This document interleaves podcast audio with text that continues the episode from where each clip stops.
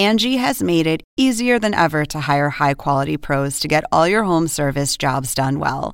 Just bring them your project online or with the Angie app, answer a few questions, and Angie will connect you with local pros who match your specific needs. Or book a service instantly at an upfront price. So join the millions of homeowners who use Angie to care for their homes and get your next home service job done well. Download the free Angie mobile app today or visit Angie.com. That's A N G I.com. This episode is brought to you by Shopify. Whether you're selling a little or a lot, Shopify helps you do your thing, however you cha-ching. From the launch your online shop stage, all the way to the we just hit a million orders stage. No matter what stage you're in, Shopify's there to help you grow.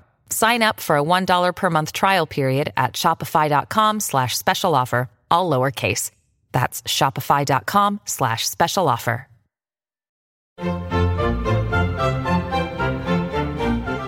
Según el diccionario de la Real Academia Española, La cultura pop se define como el conjunto de las manifestaciones en que se expresa la vida tradicional de un pueblo. nosotros la definimos como Música, cine, televisión, famosos teatro, moda. y arte. ¿Y tú? ¿Cómo, ¿Cómo la defines? Somos Zona Pop, con Marisabel Houston. y Javier Merino. Como dice Mariale Requena, viernes que te quiero viernes, o como dicen otras personas, es viernes y el cuerpo lo sabe. Yo soy Marisabel Houston desde Atlanta y me pueden encontrar en Twitter en arroba HoustonCNN y en Instagram arroba Marisabel Houston. Este podcast lo encuentran como Zona Pop CNN en Twitter, Facebook, en Instagram y bajo ese mismo nombre en Spotify, Apple Podcast. Si nos estás escuchando a través de la página web, a través de cnne.com, corre a Apple Podcast, suscríbete o a Spotify, suscríbete. En Apple Podcast déjanos una recomendación que de hecho ya nos dejaron otras recomendaciones, Javier, y estamos con 4.5 estrellitas de 5. Súper recomendado el podcast, así que gracias a los que lo han recomendado, pero si eres nuevo, nos estás descubriendo apenas, ve a estas plataformas, suscríbete y si puedes dejarnos una recomendación en Apple Podcast sería genial. Javier, es viernes y tu cuerpo lo sabe. Happy Friday, diría el tocayo Xavier Servia, ya que tú citaste a la guapa Mariale. En efecto, Happy Friday, diría el tocayo Xavier Servia. Yo soy Javier Merino desde la Ciudad de México. Mi cuenta en Twitter es arroba merinoCNN y en Instagram me encuentran como Javito73. www.cnn.com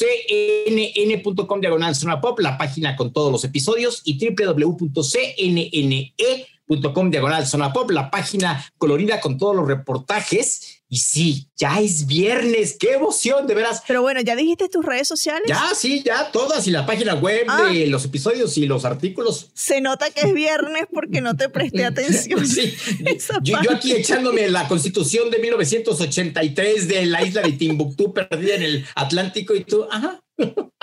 Y yo todavía pensando, eh, es viernes, el cuerpo lo sabe. bueno, este viernes tenemos una entrevista con la agrupación venezolana Lagos, que Javier, tú los conociste, tú, o sea, tú los has visto antes que yo y los has visto en la Ciudad de México cuando abrieron ese concierto de Patti Cantúe que nuestra amiga Patti te invitó en el Auditorio Nacional. Ellos fueron los teloneros de ese concierto, pero imagino que tú en tu memoria, Dori, no recordarás absolutamente nada de ese show. No, bueno, sí, de mi amiga, de mi BFF, Patti Cantú, sí me acuerdo todo el concierto. A ellos, honestamente, ubico que eran dos chavos en el escenario, sí, eso sí, y que como una música, un pop muy a gusto, sí. No te puedo decir que me acuerdo de todas las canciones, si eran, si cantaron 5, 10, 20, no recuerdo eso, pero sí recuerdo que eran dos chavos y que a la gente, a todos los que estábamos en el Auditorio Nacional, nos gustó porque te ha de haber pasado que hay muchos teloneros o abridores de grupos, como también se les llaman, y que pues lo que quieres es ya que se salgan, o sea, como que ya canten sus canciones y órale, vámonos, vámonos, vámonos, vámonos, vámonos, ¿no? Aquí no, aquí a la gente sí le gustó, por lo menos les prestabas atención, que ya eso es ganancia para ellos, porque quiere decir que entonces sí están haciendo bien, porque cuando abres el concierto de alguien más, pues es porque todavía no eres tan conocido y quizá tengas un éxito nada más, o no un éxito, una canción, ¿no? Y entonces, para que todo el mundo te preste atención, es porque hay algo que les está gustando. Claro, totalmente. Y de hecho, ese concierto, si mal no recuerdo, fue en el 2019 por allí o 2018. Bueno, es que el año, el 2020 nos hace que bloqueemos todas las cuentas matemáticas de nuestra mente porque para nuestro cerebro el 2020 no, no existió. Pero bueno, en ese entonces ellos no habían sacado el disco porque de hecho su disco salió hace una semana, su primera producción discográfica salió hace unas semanas que se llama Clásicos está espectacular el disco. Si tienen la oportunidad de escucharlo a través de streaming, háganlo. Y en particular hablamos con ellos sobre el sencillo Mónaco, que se está posicionando. Es una cosa, una locura, Javier, lo que está ocurriendo con esa canción en México. Como ya tú lo decías, que la gente le prestó atención en ese concierto de Patti Cantú, pues México es uno de los países que les está dando alegría a Agustín y a Luis, que son los miembros de Lagos, porque se ha posicionado en los listados de las canciones más escuchadas o virales en Spotify. En México, de hecho, son portada de éxitos de una como un playlist que hace Spotify en México sobre éxitos están esta semana como portada de ese playlist y a nivel global pues siguen dando buenos números, siguen posicionándose en los tops 50 virales en varios países de América Latina, también a nivel global y ya iniciaron gira de conciertos también muy, muy pequeña, muy breve en Europa con Danny Ocean, que también se les une en este tema, que ya lo escuchaste y que me dijiste que te gustó. ¿Qué te pareció Mónaco? Fue en abril del 2019 el concierto, porque la entrevista que tuvimos con Patti Cantú lo estoy viendo, porque estoy viendo cuando hablamos como ballena, fue el 26 de marzo de 2019, que fue la entrevista, entonces seguramente el concierto fue en abril, que fue el mes siguiente de esta entrevista. Sí, la canción me gustó mucho porque es lo que te decía, es, es, es, es música rica, que puedes escuchar a gusto, el ritmo está padre, la, letra está padre y el video está chidísimo, porque hoy en día también ya un video es, es tan importante como la canción, porque es lo que te atrapa y es al final del día también lo que hace que te guste el grupo, cómo hace los videos y el video está rico, la verdad está muy padre, me gustó. Bueno, ¿te parece si escuchamos la conversación que tuve con Agustín y con Luis, integrantes de Lagos? Venga.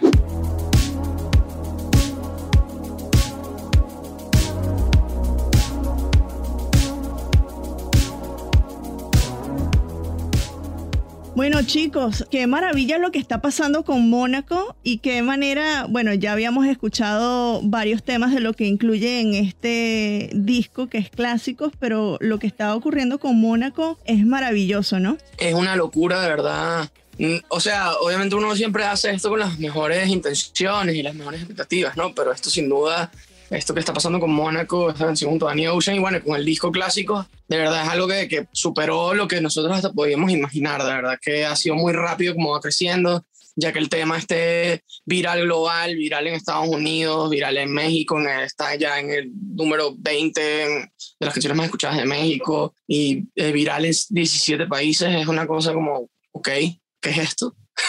pero buenísimo. Es un temazo, es un temazo. Yo de hecho se lo decía a Warner acá en Estados Unidos que está en mi playlist de las canciones que he repetido más de tres veces en lo que va del año. Entonces cada canción que repito más de tres veces se va directo a ese playlist, pero no son muchas, son menos de 40 canciones que tengo en mi ah, playlist personal. Entonces, eh, para mí esta canción yo la tarareo semanalmente porque es que es muy buena. Cuéntenme cómo nació. Sé que fue en un viaje en Acapulco, no sé si pueden contar muchos detalles. La semana pasada hablaba con Calamar y me decía, esos detalles no se pueden contar, pero algo que me puedan contar de ese viaje, de cómo nació esa canción. Sé que nacieron otras canciones, pero me quiero enfocar en Mónaco. Mónaco tardó varios días en escribirse. Creo que se empezó acá en Ciudad de México Originalmente yo tenía... hace años. Sí, hace tiempo. Originalmente como ya, ya, ya, habíamos escrito una canción que se llama Roma, no sé por qué yo anoté como varios nombres de ciudades, entre ellas Mónaco, y se la planteé a Luis. Y originalmente no, sabe, no sabíamos bien cómo que... Cómo aterrizarla. Cómo aterrizar esa idea de Mónaco, si iba a ser una canción como de, de que, que, que, que como que todo lo que te quise, se quedó allá y, ya no te quiero, ¿no? O lo que sea, o sea, pueden haber, teníamos miles de ángulos y no sabíamos aterrizarlos hasta que dimos con esta idea, nos recordamos de, de Casablanca, de siempre tendremos París, ¿no? Entonces, como, pero bueno, ¿qué tal si no vamos por el clásico París, que es el más cliché, sino vamos por una ciudad quizás más, más rara, más aventurera, algo donde la gente ni siquiera vive casi allá? Y ahí vino esta idea de hacer Mónaco, entonces luego fuimos a Acapulco, y como que la revisitamos y ahí fue cuando todo hizo clic y bien, o sea, lo hicimos ahí gozando con el mar. eh, dices que esto fue hace años, que 2018, 2019. Creo que en 2019 empezamos a trabajar Mónaco. Pero la terminamos en 2020. Pero la terminamos en 2020. La historia, pues, es una historia que, que se, se, ha visto en películas, en canciones, etcétera. Pero a mí lo que me gustó, por ejemplo, la parte musical, cuando inician los primeros acordes, yo dije, esto es nostalgia. Y ya después lo escuchaba en ustedes en entrevistas que ese era lo que querían apelar, ¿no? A la, a la nostalgia y también que va muy ligado de la historia, recordar ese summer fling, como le dicen en inglés, con cierta nostalgia, ¿no? La parte musical, ¿cómo, cómo fue trabajarla? Porque, bueno, la gente que, que no conoce el, el, proyecto, que están locos si no conocen a Lagos, ustedes escriben y producen su, su propia música. La parte musical salió con el primer intento, o sea, de componer, como que ya teníamos y todo el track hecho, ya teníamos el feeling y sí, queríamos algo literalmente que, te, que sintieras esa nostalgia. Obviamente mezclamos muchísimas referencias, ¿no? O sea, M83 con eso Sí, agarramos muchas referencias que nos daban esa sensación y luego, bueno, lo que, lo que nos costó era como, oh, queremos ahora hacer la letra perfecta que, que, que, que digamos, que transmite esa emoción, ¿no? De, de, recordar un momento quizás hermoso, bonito, que, que quizás no fue para siempre, pero fue muy intenso y, y tiene un lugar especial en, en, uno, ¿no? Yo creo que todos tenemos esa experiencia en algún momento de nuestra vida. Entonces eso es lo que queríamos lograr. ¿En qué momento llegó Danny Ocean y por qué en Mónaco y no en Milímetros, que es la, la canción que escribieron con él, ¿no? Bueno, nosotros ya somos amigos de Dani hace un tiempo y, y veníamos, teníamos varios días o varias sesiones tratando de escribir canciones para cantar juntos, una canción para cantar juntos. En esas sesiones salió Milímetros, salió Cámbiate el nombre y a Rodrigo, nuestro manager, que pues es manager de Dani también, se le ocurre mostrarle Mónaco un día, sí, por, por, por mostrarse. Ah, sí, escuché esta canción. Sí, no, escuché esta canción que me gusta mucho que hicieron los, los, los de Lago. Y Dani dijo, pómelo otra vez. Y yo, no, pómelo otra vez. Y no, no, no, esta es la que yo tengo que cantar. Entonces nos, nos, llamó y nos dijo, no, no, no, por favor, déjenme cantar en Mónaco, por favor. Y bueno, nosotros, por supuesto, o sea, obviamente. Eh, y bueno, el, de hecho, la canción creo que no sería lo que es sin Dani.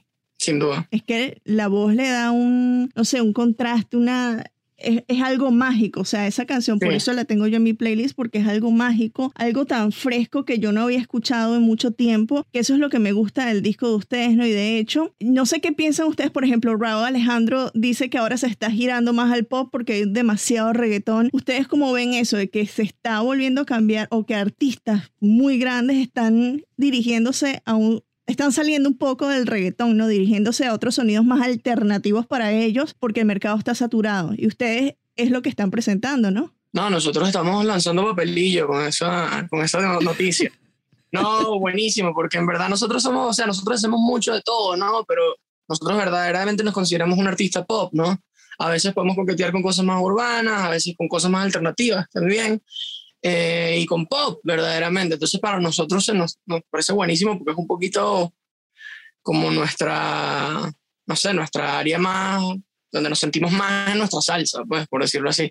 Entonces, para nosotros brutal. Y de hecho, eso es lo que más nos sorprende con Mónaco, ¿no? Que es un tema que no tiene, digamos que el dembow y no es tan urbano como es toda la tendencia, pero igual está yendo lo increíble. Acá entra también en Viva Latino, que es una playlist que casi que es 90% reggaetón, ¿no? Entonces para nosotros es increíble como ver cómo se están abriendo nuevos espacios para otros, otros estilos, ¿no? Que también es cool, ¿no? Para como consumidor yo creo que obviamente el, el reggaetón tiene su momento, tiene su encanto y tiene sus cosas, pero qué bien que también hayan otras, otros sabores, ¿no? También en la, en la, ecuación, eso nos parece muy bien. Yo los conocí, yo creo que en, cuando te entrevisté para la nominación de los mesoneros, Luis, yo te comenté que conocí de, de Lagos, gracias a Patti, pues, somos amigas, ustedes son amigos de Patti Cantú también, y en una entrevista ella me dice, ay, mira, es que unos, unos coterráneos tuyos van a abrir un concierto mío en el Auditorio Nacional, y yo, pero ¿quiénes son? A ver, cuéntame, entonces, de a raíz de allí los conocí. Eso fue que hace dos años, lo que quiero con esto, las colaboraciones que ustedes han hecho con otros artistas, ¿cómo han nutrido el sonido de Lagos? Porque si le producen a, a otras personas que tal vez tienen unos sonidos muy diferentes o similares a ustedes, pero ¿cómo han nutrido ese trabajo que ustedes hacen como productores al proyecto de Lagos? Bueno, yo, yo siento que son como sombreros diferentes que uno se pone. Sin embargo, de cada experiencia, de cada sesión de composición, de cada canción que uno produce, uno aprende algo. Eh, siempre hay un aprendizaje en todos los trabajos que uno hace, pero, pero yo siento que Lagos es como ponernos otro sombrero. Eh, cuando escribimos o producimos para, para otros artistas, es como que siempre estamos muy enfocados en respetar su concepto, su, su estética, su dirección, mientras que cuando estamos con Lagos tenemos campo abierto, es como un, es como un lienzo en blanco que, que, que, que tenemos demasiada libertad más bien a veces. Y a veces es estresante. A veces no estresa. De verdad, hay demasiada libertad para hacer lo que queramos y entonces como que, ajá, bueno, ahora que hemos respetado tanto el concepto y la dirección de otros artistas, ahora que... Es la nuestra. Ajá, exacto, ¿qué vamos a querer hacer nosotros cuando no hay límites, cuando no tenemos esas limitaciones? Entonces, bueno, ha sido un proceso de descubrimiento. La diferencia entre ustedes creen que les da un, una, no sé, un matiz interesante a lo que ustedes hacen con Lagos? Oye, o sea, es, específicamente eso no, capaz sí no lo sabemos, o yo, Yo, no creo lo que sé. sí, yo creo que sí. Pero siento que sobre todo yo creo que es de los mundos y las influencias musicales. O sea, creo que más que la edad, bueno, también eso tiene que ver con las influencias, ¿no? Yo creo que sí, porque al final, o sea, yo, yo tengo una década más que Luis y es una década más de música que crecí escuchando de niño y este, mm, además como que estamos en etapas diferentes de la vida, entonces como que lo que, lo que está viviendo Luis pues me, me permea en, en, en, en, digamos, mi manera de pensar y lo que yo estoy viviendo a veces también como que influye en, lo- en su manera de pensar. Entonces creo que si fuéramos los dos con- totalmente contemporáneos, no, no habría tanta riqueza o tanta profundidad de, de diferencias de experiencias. Pues. Quiero que ahondemos un poquito en el disco en clásico. Julia es un, un tema que me fascina y sé que muchas personas les estaban pidiendo en redes sociales que hagan un featuring, un remix de eso. ¿Se traerían a Lazo para que la cantara? Hemos coqueteado con esa idea. Ajá. Lazo dice mucho que, que se arrepiente en el momento de no haberse montado, Ujú. porque como que los tiempos estaban muy apretados. Ah, pero, eh, o sea, en un momento se lo, se lo propusieron para que la cantara. Claro, porque la escribimos juntos, ¿no? Entonces lo pensamos, Claro. pero Ajá. esa fue una de las últimas canciones que entró al álbum. Entonces como que los tiempos estaban súper, súper, súper apretados y al final no se dio. Y después como que cuando salió fue como, uy, me arrepiento demasiado y tal. Pero, o sea, no sabemos si será con Julia, pero seguramente, o sea, si lo que sí es seguro es que vamos a hacer algo juntos. De hecho, estábamos comentando el otro día que, oye, que todas las canciones que hemos hecho juntos nos ha ido súper bien, tanto a él, las que hemos hecho para él, como las que él se ha juntado para nosotros. Entonces es como, ya, toca, hay que hacer algo. Vamos a ver si es con Julia o con otra. ¿Cómo fue el proceso de poner el disco, o sea, los tracks uno tras otro, ¿no? El orden de los tracks, porque lo que me gusta es que fluye muy natural y yo me lo escuché de un solo jalón, o sea, no es como si, aunque lo escuché en Spotify, es como si hubiese tenido el CD y lo hubiese, o sea, no, no había manera en que yo le diera skip a ninguna canción, ¿no? ¿Cómo fue lograr ese flow tan natural para que la gente como yo lo pudiese disfrutar de inicio a fin sin tener que pausarlo ni nada? Y sin la distracción que nos supone tener el Spotify que por ahí te saltan mil recomendaciones, ¿no? Sí, eso fue un, un trabajo importante, Sí. sentarnos a pensar, ok, cuáles son las Una prioridades, golpiza. qué es lo más importante. Y, y de hecho tuvimos varias, varias versiones del tracklist y sentimos que esta final eh, cumple el objetivo más importante, que es justamente lo que tú dices, que es que el, el escucha eh, lo sienta natural, de principio a fin, que no sienta eh, ningún valle demasiado profundo, ningún pico demasiado alto y Aunque que se no- haga monótono. Exacto, que no se sienta repetitivo, que, que, que, sea, que se sienta la variedad del disco. Este, pero sí, ahí, ah, eh, ese fue un trabajo de, de escucharlo. Sí, lo pensamos todo como una sola experiencia, pues como, como si fuera casi un concierto, ¿no? Y, y que tuviera como eso, sus, sus highs y sus lows. Y, y nada, en verdad fue, fue difícil, pero creo que dimos con el que era. Hablando de conciertos, vi que estuvieron en España recientemente. ¿Cómo fue eso, subirse al escenario? ¿Estaba todo el mundo con máscaras? O sea, ¿cómo fue? Porque yo aquí tengo desde septiembre del 2019 que no voy a un concierto y estoy desesperada por ya regresar a uno. Eh, pero que ustedes hayan podido presentarse en España, ¿cómo fue la experiencia? Porque imagino que es surreal que en medio de la pandemia ya en países, bueno, aquí en Estados Unidos va a ocurrir pronto, pero que ya en países se esté reactivando la cosa y que ustedes hayan tenido la oportunidad de subirse una tarima. Bueno, fue fantástico, de verdad una locura. Eso es otra de las cosas que nos sorprendió muchísimo.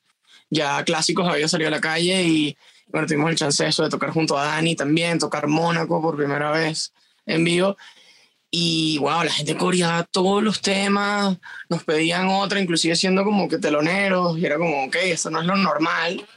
Eh, se sabían las canciones y eso, y estaban lagos, lagos, o sea, nos sorprendió porque además nosotros en verdad todavía no habíamos tocado como en una fecha con ya música afuera en un show público, ¿no? Entonces, de verdad, nosotros nunca habíamos recibido el feedback directo con la gente, ¿no? Eh, tenía dos semanas de haber salido. Además, estaba súper nuevo. ¡Wow!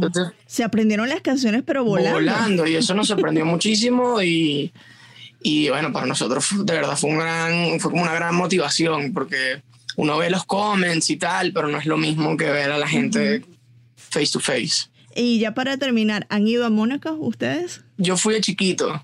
Ajá. Fui a una edad de la edad que no te importa, que te quieres ir a jugar Game Boy y que no entiendes por qué tu papá te llevaron a un lugar tan aburrido.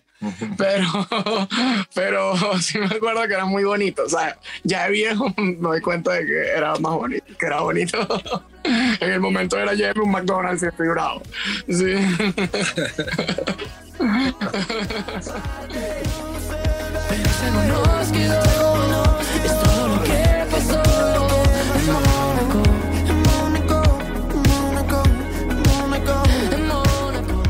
Bueno, Javier, ellos no han, bueno, Luis sí ha estado en Mónaco, como acabas de escuchar al final de la entrevista, y ya después en, proceso de preparación de, esta conversación, eh, encontré una entrevista en la que ellos dijeron que querían ir a grabar este video a Mónaco, sin embargo, cayó la pandemia, entonces no pudieron y tuvieron que improvisar como un set de una película de la edad de oro, la época de oro de Hollywood, que además, o sea, esa estética a mí me encantó. Fíjate que ahorita que decías Mónaco y que quieren ir a o, eh, querían ir a Mónaco a, Mónaco a grabarlo, ¿No te pasa que lo único que, que, escuchas siempre de, de, Mónaco son los yates de lujo, eh, el casino de Mónaco que dicen que es espectacular y se te viene a la mente Grace Kelly, ah, esta actriz de Hollywood que se casó y, se volvió parte de la familia de la realeza.